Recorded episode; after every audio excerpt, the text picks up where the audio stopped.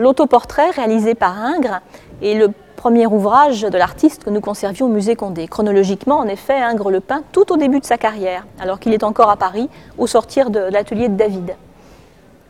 Il présente ce tableau au salon, et le tableau, qui n'est alors pas du tout ce que nous voyons aujourd'hui, va être très critiqué par les critiques de salon et Ingres, qui part à ce moment-là à l'Académie de France à Rome, à la Villa Médicis, c'est une consécration, il obtient le prix de Rome, va emporter avec lui le tableau et le laisser dans un coin de son atelier.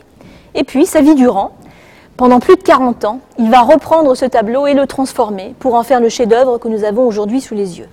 Alors nous connaissons les versions antérieures du tableau par des gravures anciennes, par des photographies, puisque la photographie existe à partir de 1839, et par des copies qu'ont fait les proches d'Ingres dans son atelier. La composition à l'origine était très différente. Ingres euh, présentait son portrait, certes dans son atelier, avec un chevalet, mais sur le chevalet on voyait une toile avec le portrait de son ami, l'avocat Gilibert, dont il fera à plusieurs reprises le portrait. Il y avait énormément de détails dans le costume et dans le visage de l'artiste.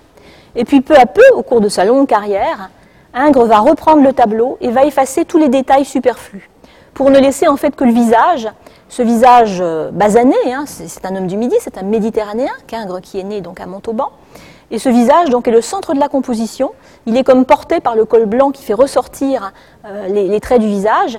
Et toute la peinture est monochrome, à part cette tache de blanc qui souligne le visage de notre ami Ingres.